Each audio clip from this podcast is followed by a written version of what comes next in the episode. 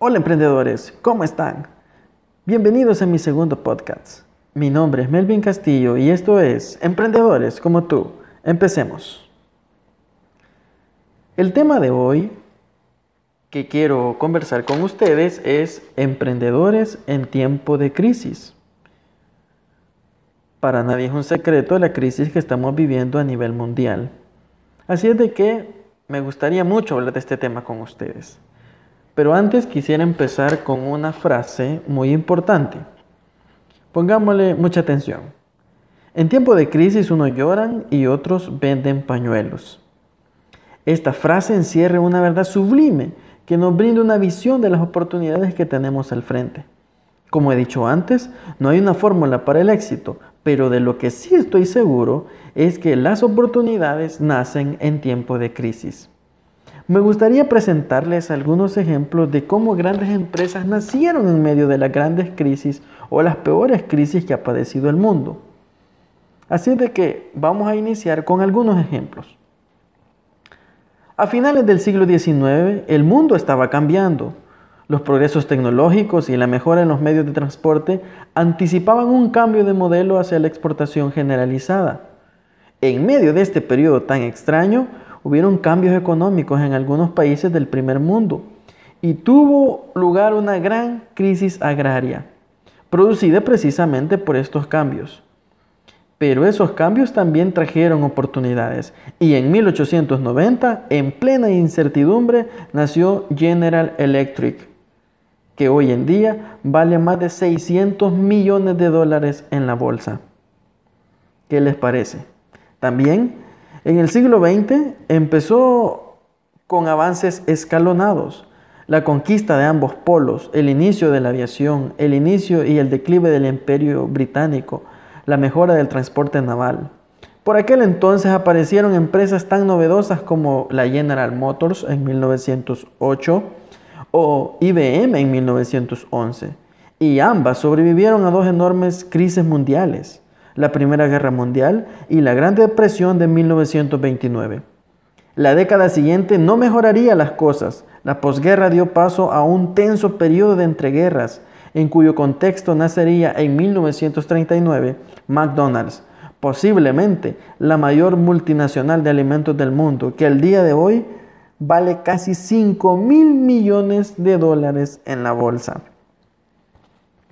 Tras la guerra mundial, el mundo se partió en dos bloques, en continua lucha, lucha que hizo que la población mundial viviera durante décadas entre constantes escaramuzas en territorios fronterizos del telón de acero y el miedo a la aniquilación nuclear. Los años 50 trajeron el inicio de la carrera espacial, pero también guerras en Corea.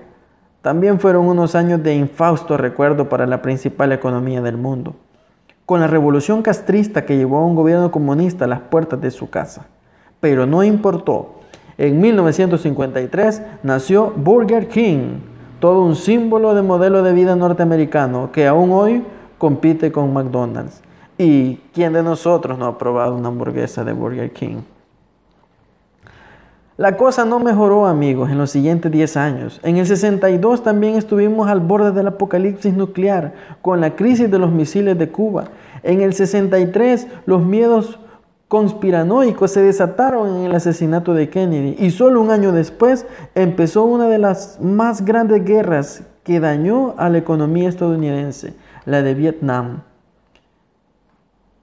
Sin embargo, en el 62 nació Walmart la mayor multinacional minorista del mundo hoy en día, con valor de más de 200 mil millones de dólares en la bolsa y unos 2 millones de empleados.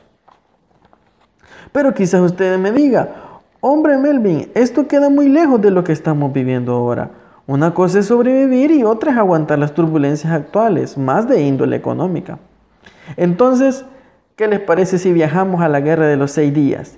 Que disparó los precios del petróleo en 1967, o la década de los 70 con la primera crisis del petróleo, o la de los 80 con la segunda crisis del petróleo. Les pregunto, ¿acaso el precio del crudo no repercute en toda la cadena de producción y venta? Sin embargo, algunos de los productos que hoy consumimos a diario nacieron entonces, y les doy más ejemplos. Microsoft en el 75, Apple en el 76, la CNN en 1980, MTV en 1981, Adobe en 1982. No menos confusa entonces fue la segunda mitad de los años 80, con una reconversión industrial en marcha y el mercado internacional pendiente de lo que más tarde acabaría cristalizando en la Unión Europea. Y parecería que todo estaba inventado en temas de computación, pero nada de eso amigos. En 1984 nació BlackBerry, que aunque hoy en día un poco se habla de ella, no podemos negar que llegó a ser una enorme empresa y un año después nacería Windows, que sigue siendo el estándar en los sistemas operativos. Ni las guerras del Golfo ni algunas convulsiones políticas locales en Estados Unidos frenaron la vorágine de creación de empresas tecnológicas. En el 95 nacieron eBay, Yahoo, Amazon, entre otras. Todas ellas siguen casi 20 años después a la vanguardia de Internet, un mercado apenas esbozado por aquel entonces.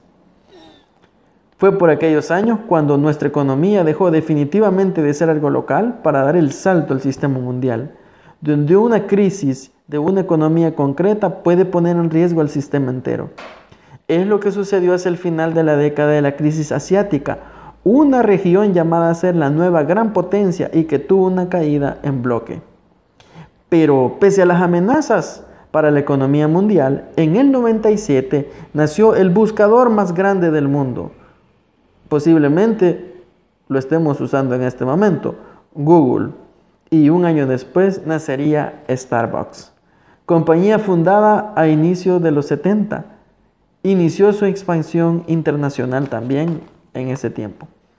Hoy pocos países del mundo no pueden tomar sus cafés mientras se conectan a Internet y pasan por el buscador.